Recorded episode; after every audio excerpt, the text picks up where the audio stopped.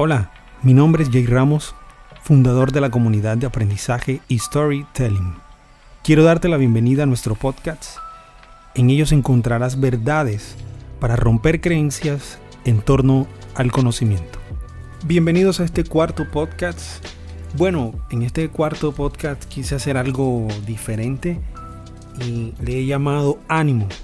Realmente cuando estamos desarrollando el hábito de la lectura necesitamos mantener el ánimo para ver los resultados.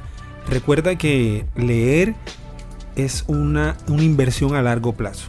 ¿Qué me refiero? A que muchos resultados no se ven de manera inmediata. Y quiero animarte a que seas constante en este maravilloso hábito. Recuerda siempre los millonarios son lectores. Por eso quisimos llamar nuestro primer curso, primer curso Los millonarios son lectores. Eso te, te impacta. Saber que Bill Gates, Warren Buffett, Elon Musk, Jeff Bezos, hombres millonarios, dicen que aman la lectura. Hay, un, hay una entrevista que Tony Robbins le hizo a Warren Buffett, uno de los mejores inversionistas que hemos conocido en nuestro tiempo.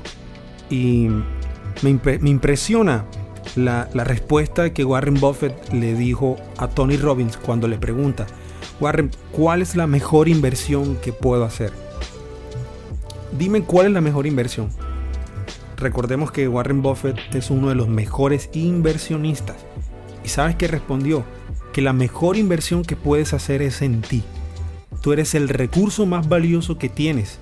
El activo más preciado que tienes eres tú, es tu mente. Uno de los hombres más millonarios del mundo te dice que ames el conocimiento, que te dediques tiempo a ti. Eso te va a ayudar a tener grandes resultados. Así que con esto quiero animarte. También quiero regalarte otra verdad. Normalmente entramos con un ímpetu cuando vamos a leer y a devorar conocimiento con mucho ánimo, pero fluctúa el ritmo de lectura. De pronto dejaste de leer un día, dejaste de leer dos días, por las ocupaciones, el afán, la ansiedad del día a día, y vas dejando el hábito. Recuerda que el mejor activo eres tú. Hay una verdad que quiero que te quedes con esto y es, tu mundo exterior es el reflejo de tu mundo interior. Te lo voy a repetir. Tu mundo exterior es el reflejo de tu mundo interior. ¿Qué significa? Que tal como tú estés por dentro, así estará tu entorno. Si sabes relacionarte con el dinero, así va, se va a ver reflejado en tu entorno. Si te amas, eso se va a ver reflejado en tu entorno, cómo vistes, cómo piensas. Todo eso influye. Tu mundo exterior es el reflejo de tu mundo interior. Si te das cuenta, la prioridad es lo interior, tu mente, tus pensamientos, tus emociones. Atraemos lo que somos, no lo que queremos. Atraemos lo que somos, no lo que queremos. ¿Quieres atraer abundancia?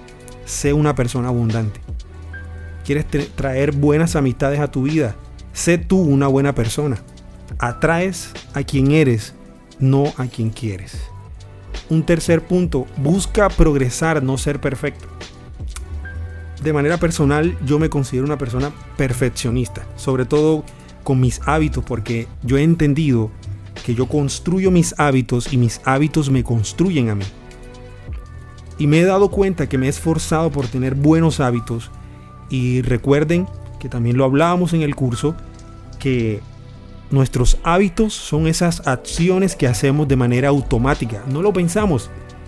A la hora que te levantas, como piensas, todo lo que hacemos, el 95% de las cosas que hacemos son hábitos. Por lo tanto, si mis hábitos son los que me mantienen, es como el vehículo que me llevan a diario hacia donde quiero estar, me debo esforzar por tener grandes hábitos. Pero en eso he caído en el error de ser perfeccionista. Si me levanto una hora más tarde de lo que normalmente debo hacerlo, soy muy perfeccionista. No soy amable conmigo mismo muchas veces. Te lo debo confesar. Lo más probable es que te pase si estás comprometido con tu formación. Pero ¿qué pasa? Que cuando somos perfeccionistas no apreciamos el progreso que tenemos. Si te lees dos páginas diarias, eso es progreso. Si te pones como meta leerte 20 y solo te lees 10, eso es progreso. Deja el perfeccionismo y aprecia el progreso que estás teniendo a diario. ¿Recuerdas que hablábamos sobre la velocidad de lectura? Hay personas que leen normalmente 200 palabras por minuto. Y empiezas a leer 250 palabras por minuto y tu meta es llegar a 500. 250 ya es progreso. No seas tan perfeccionista con tu crecimiento. Hay una analogía que me encanta y es la analogía del escultor. Cuando un escultor está trabajando y tú vienes y aprecias el trabajo que está haciendo, no logras ver lo que él está viendo, porque aún no ha terminado. Pero al pasar el tiempo puedes apreciar la gran obra que ha hecho. Hoy tú estás trabajando en ti. Hoy tú eres esa escultura, estás trabajando en ti.